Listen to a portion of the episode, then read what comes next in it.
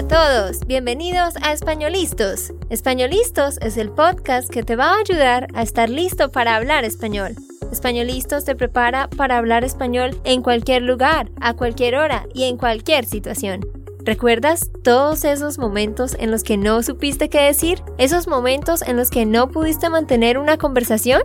Pues tranquilo, Españolistos es la herramienta que estabas buscando para mejorar tu español. Dile adiós a todos esos momentos incómodos. Entonces, empecemos. ¿Estamos listos?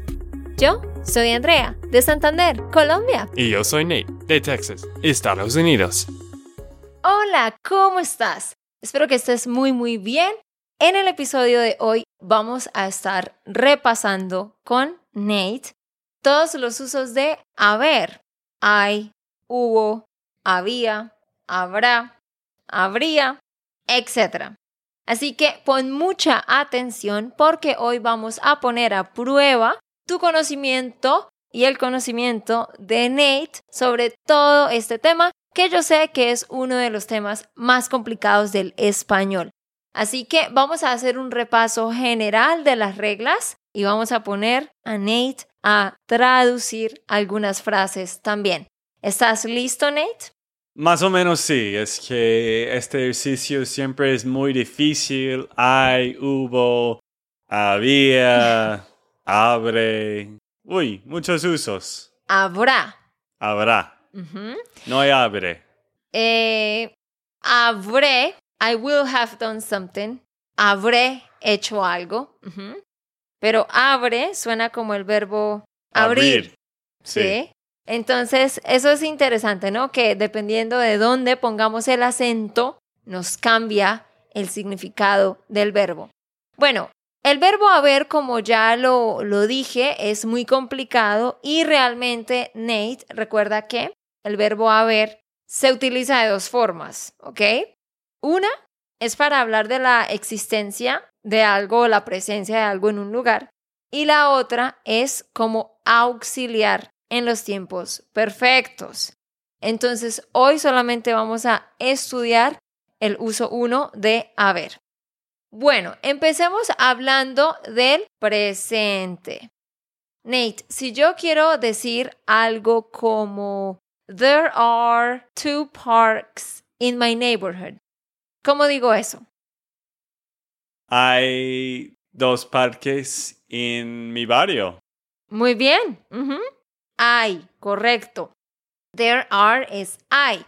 Si yo quiero decir there is a big tree in my backyard, ¿cómo lo digo? Hay un árbol grande en atrás de mi casa. Ajá. O en mi patio. En mi ah. patio. Correcto. Eso lo entiendes súper bien, ¿no? Súper fácil. Y creo que tú también ya entiendes eso. Que cuando hablamos del presente, there is y there are son lo mismo en español. Son lo mismo, es hay. Y nunca lo hacemos plural. Ese es el caso uno, haber en el presente. Pero, ¿qué pasa si queremos hablar en el pasado, Nate? Si yo quiero decir there was o there were, ¿cuál es la traducción para eso? ¿Conoces las traducciones en el pasado? Bueno, hubo significa solo un evento, ¿cierto? Sí. Estoy recordando un poco y había como algo más constante, como estaba, algo así. Como algo que estaba presente en un lugar por un periodo de tiempo. Exacto. ¿Correcto? Entonces, quiero que entiendas que cuando hablamos en el pasado, número dos, a ver, en el pasado, vamos a tener dos formas en que se puede decir hubo o había. Y Nate, recuerda que estas palabras no se pueden volver plural, ¿ok? Es incorrecto decir habían y es incorrecto decir hubieron. Sin embargo, tú que me escuchas, te cuento que muchas veces los hispanohablantes se equivocan y dicen hubieron o habían. Por ejemplo, si yo digo, cuando yo era niña, estudiaba en un colegio muy grande. There were four parks in the school.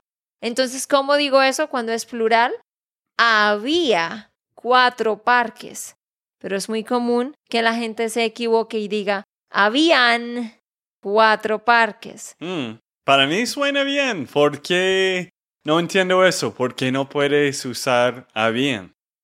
Suena bien porque estás acostumbrado a escucharlo, porque mucha gente lo usa, pero gramaticalmente es incorrecto, porque la regla nos dice que haber no se pluraliza. Lo que pasa es que en el pasado, como termina en una vocal, suena bien pluralizarlo. O sea, había, habían, no suena bien. Hubo, hubieron, no suena bien. Pero mira que en el presente nunca lo hacemos plural. Yo digo, hay un parque. Pero yo nunca digo, hay cuatro parques. Mm, sí. ¿Sí, ¿Sí me entiendes? Sí. Entonces, así como no lo pluralizamos en el presente, no se debe pluralizar en el pasado. Sin embargo, sí, seguramente lo escuchas en la televisión, en las películas o a tus amigos. Entonces, en el pasado, there were four parks. Había cuatro parques. Estoy hablando de que algo estaba presente en un lugar por un periodo de tiempo. Pero como nos lo dijo Nate, hubo se utiliza para eventos, es decir, algo que sucedió en un momento específico, un momento específico. Y aquí típicamente hablamos de un accidente, una protesta, una fiesta, una tormenta, un aguacero, a downpour, un aguacero, cualquier cosa que sea un evento o algo que pasó en la naturaleza pero que sucedió en un momento específico. Así que yo diría algo como, ayer hubo una tormenta. There was a storm yesterday. Ayer hubo una tormenta. Y algo muy importante, Nate, hubo puede ser there was o there were. Y había también puede ser there was o there were. Es lo mismo. Tienes que escoger basado en si es un evento o si es algo que pasó por mucho tiempo, que permaneció. Y en el futuro, en el futuro, es exactamente lo mismo, al igual que el presente. Si yo quiero decir algo como There will be a protest tomorrow, ¿cómo lo digo? Hmm. There will be a protest tomorrow. Es que para mí yo lo digo va a ser. Ok, estás pensando en va a haber. Ah. Va a haber una protesta mañana. Eso está bien, pero la traducción de eso, literalmente en inglés, es there is going to be. There is going to be a protest. Va a haber una protesta. Pero con el futuro simple, there will be, ¿qué piensas? ¿Abre? Habrá. Ah, cerca. Habrá una protesta mañana. Ajá, correcto. Y si yo quiero decir, there will be four concerts this weekend. ¿Habrá cuatro conciertos este fin de semana? Correcto, habrá cuatro conciertos. Si ves que no decimos habrán, es incorrecto decir habrán. Entonces, recuérdalo, en futuro tampoco se hace plural, pero es común que la gente lo diga, pero es gramaticalmente incorrecto. Entonces, ahí hemos hecho hasta ahora un repaso de uno, haber en el presente, que es hay. Dos, haber en el pasado, que es hubo o había. Y haber en el futuro, que es habrá. Ahora, número cuatro, ¿cómo es el haber condicional, Nate? ¿Qué piensas? Habré. En el condicional. bueno, no sé.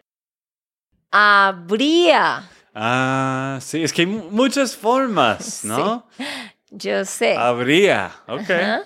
Entonces, si yo quiero decir algo como My cousin told me that there would be a concert tomorrow.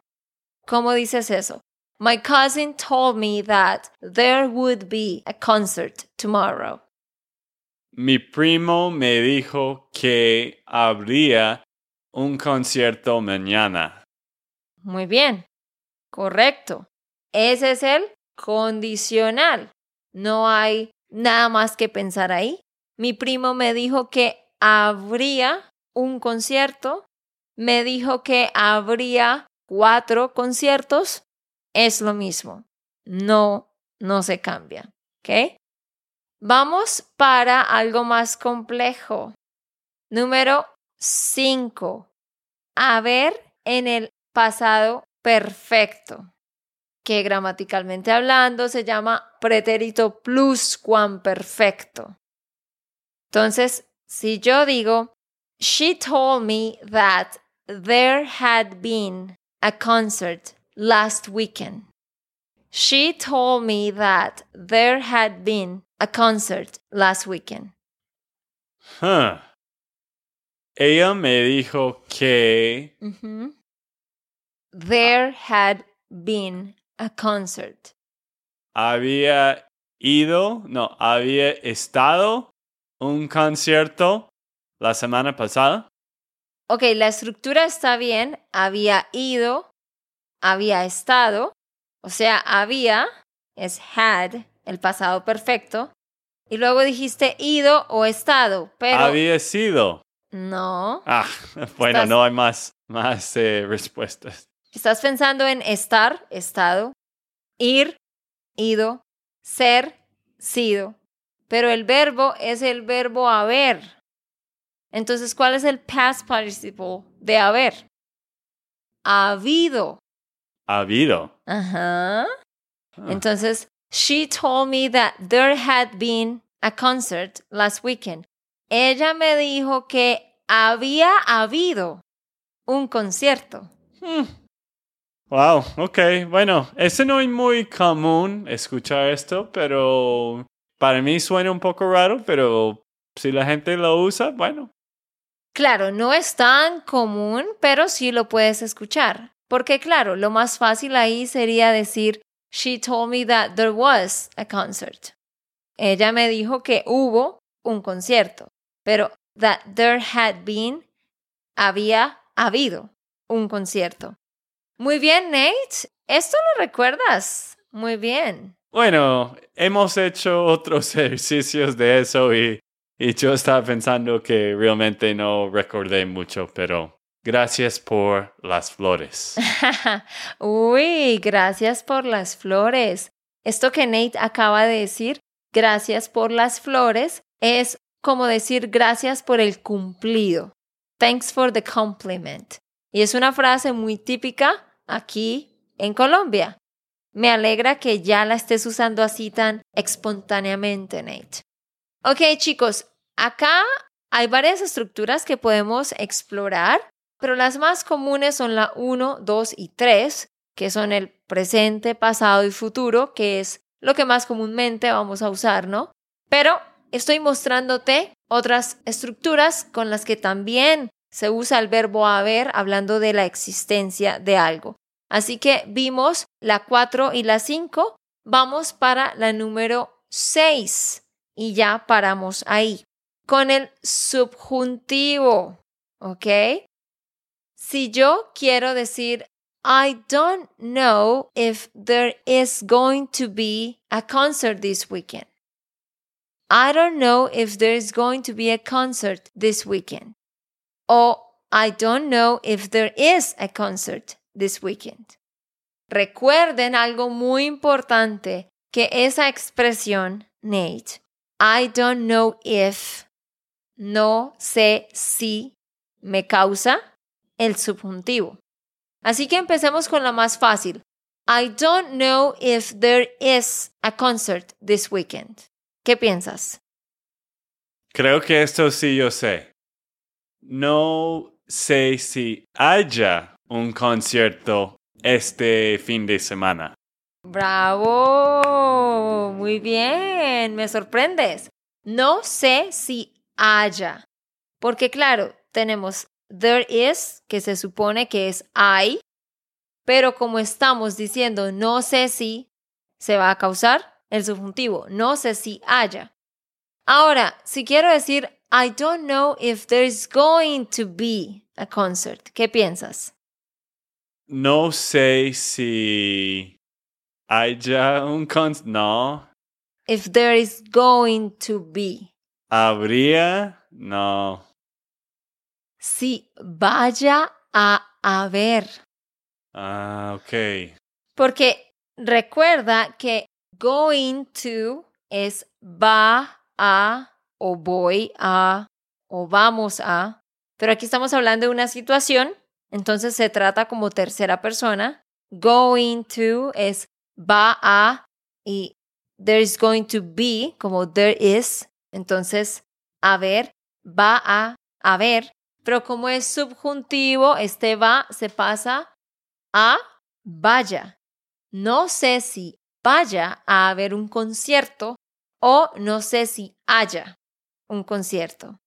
¿Fácil o complicado? Eso es lo que estaba intentando decir. Tú dijiste mal. Que, que fue mal. No sé si haya un concierto. No, tú lo dijiste bien. No sé si haya un concierto. I don't know if there is a concert. Pero la otra, I don't know if there is going to be. Ah, ok, bueno, este literal es no sé si vaya a haber un concierto. Pero ya es lo mismo, solo que complicamos más la estructura. Bueno, ahora sí, vamos entonces a darle a Nate varias frases mezcladas, Nate, para que las traduzcas y tú que nos estás viendo o escuchando, trata de traducirlas también junto con Nate. Vamos a ver qué tanto recuerdas de lo que acabamos de hablar. Pero antes de seguir, te quiero recordar que nosotros tenemos un programa de español que es nuestra membresía.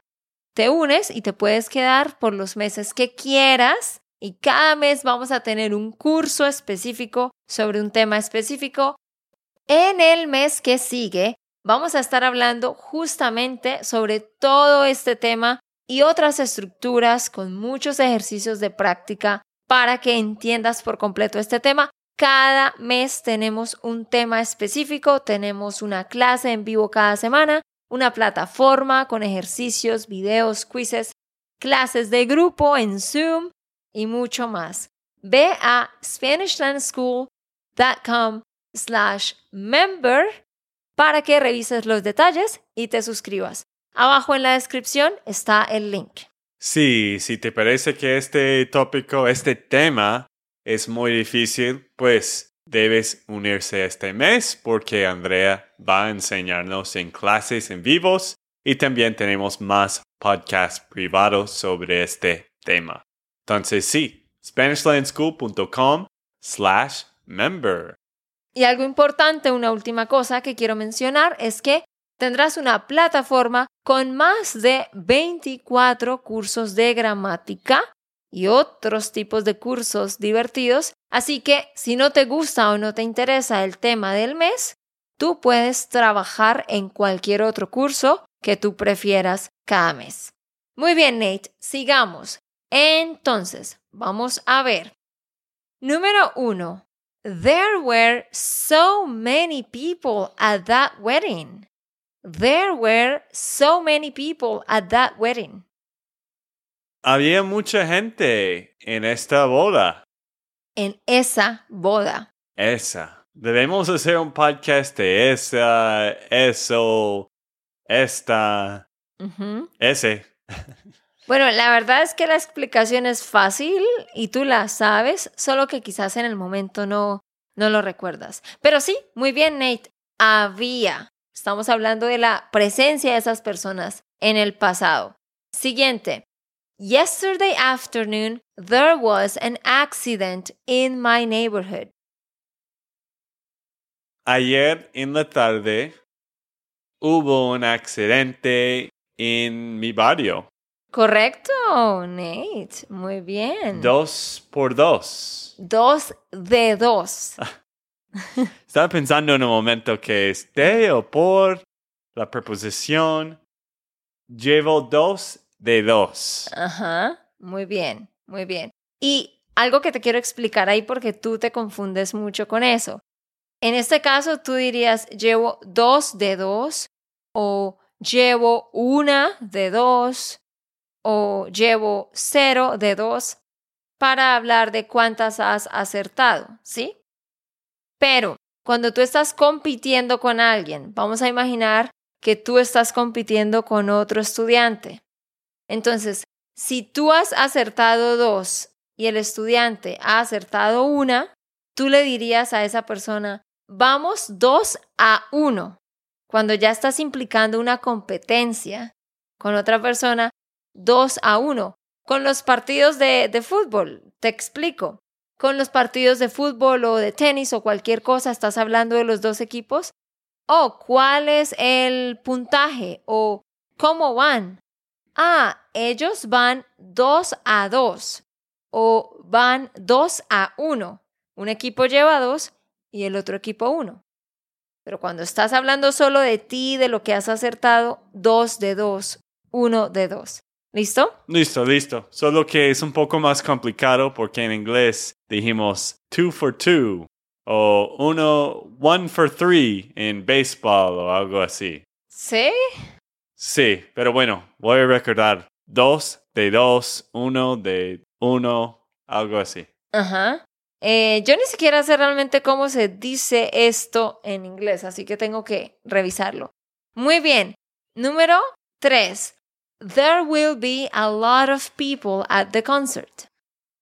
There will be. Ok. ¿Habría? Mm -mm. No. Futuro simple, fijo. Eh, Es similar. ¿Habrá? Habrá. Habrá. Ujú. ¿Habrá? ¿Cuál es la frase de nuevo? There will be many people in that concert. Habrá mucha gente en el concierto. Correcto. Muy bien. ¿Listo? Número cuatro. She told me there would be a protest. Ella me dijo que habría mucha gente en la protesta. Correcto. Ella, well, yo dije, she told me there would be a protest. Ah, Ella me dijo que habría una protesta. O ella me dijo que habría mucha gente en la protesta. Estaría bien también. ok. Cinco, there was a big library at the school that I used to attend. ¿Habrá? No, no, no, en el pasado. Así. Había... ¿Qué? ¿Cuál? There was a big library at the school that I used to attend. Ha- Había una biblioteca en la escuela que yo antes asistía. Ok, muy bien. Había una gran biblioteca en la escuela a la que yo asistía antes. O podrías decir, había una gran biblioteca en la escuela a la cual yo asistía. Este tema de a la que o a la cual justamente es un tema que vamos a estar cubriendo en el mes de mayo, en nuestra membresía. Todo esto que es un poquito complicado lo vamos a estar estudiando. Muy bien, Nate. Número 6. There were branches everywhere on the street because there was a storm. De nuevo, y aquí estamos mezclando dos. ¡Qué bien! There were branches everywhere on the street because there was a storm. Había ramas Ujú. en la calle porque hubo una tormenta. Muy bien. Bravo. Bueno, gracias a tu pista, porque si tú no lo hubieras dicho, yo pensaría que fue había dos veces. Mm, Pero después me di cuenta que la tormenta fue solo una vez. Entonces, con eso sí, es solo hubo. Y otra forma de entender esto, porque hay muchas frases que ya vamos a ver, como esta, donde tenemos hubo y había. Otra forma de entenderlo es hubo es la causa y había es la consecuencia. La tormenta es la causa y las ramas es la consecuencia. Las ramas tiradas en el piso son la consecuencia de la tormenta. Entonces la cosa que causa va con hubo. Hubo una tormenta. El resultado, la consecuencia va con había. Había ramas, había hojas, había muchas cosas tiradas por todas partes. Bueno, te voy a dar tres más como estos y tú los traduces. There was a lot of traffic because there was an accident. Había mucho tráfico porque hubo un accidente. Correcto. ¿Sí? Muy fácil. Y podríamos decirlo a la inversa. Hubo un accidente y por eso había mucho tráfico. ¿Mm? ¿Listo? Siguiente. There was a lot of trash everywhere because there was a concert in that park. There was a lot of trash everywhere because there was a concert in that park. Había mucho basura en todas partes porque hubo un concierto en el parque. En ese parque. En ese parque. Correcto, muy bien. Entonces, el concierto, hubo un concierto, la causa. Había mucha basura, la consecuencia. Y una última frase. There were a lot of water bottles everywhere because there was a protest. Había muchas botellas de agua en todas partes porque hubo una protesta. Correcto. Muy bien. Sin embargo, Nate, tú dijiste muchos botellas de agua. Muchas botellas de agua. Y esto es algo en lo que tú tienes que trabajar, yo sé que es difícil, que muchas veces le cambias el género a, a las palabras. O sea, dices la palabra bien, pero en vez de decir mucho, dices mucha. En vez de decir bonito, dices bonita. Pero ¿cómo puedo practicar eso? No sé, estoy pensando en una estrategia. Y seguramente tú también luchas con la terminación de los adjetivos, ¿no? Voy a pensar en una manera de poder practicar esto. Y bueno, los que están escuchando, ¿qué tal? Yo, pues más o menos me fui bien, ¿no? Me fue. Me fue. me fue bien. Entonces, más o menos, ¿no? Y, y usted, ¿qué tal tú? Eh, lo que está escuchando, ¿hiciste bien o no tan bueno? Nos avisa en, en los comentarios. Ajá. Quien está escuchando. Quien está escuchando, dinos en los comentarios cómo fue tu Ajá. experiencia con este ejercicio con Andrea. Sí, dinos cómo te fue. Deja tu comentario si estás viendo o si solo estás escuchando en el correo, nos puedes responder. Dinos cómo te fue en este ejercicio y qué fue algo nuevo que aprendiste. Recuerda que puedes ir a espanolistos.com para descargar la transcripción de este episodio gratis. Y no olvides revisar nuestro curso en SpanishLandSchool.com slash member. Eso es todo por ahora. Nos vemos. Chao, Chao. Ok, esto fue todo por el episodio de hoy. Esperamos que les haya gustado y que hayan aprendido.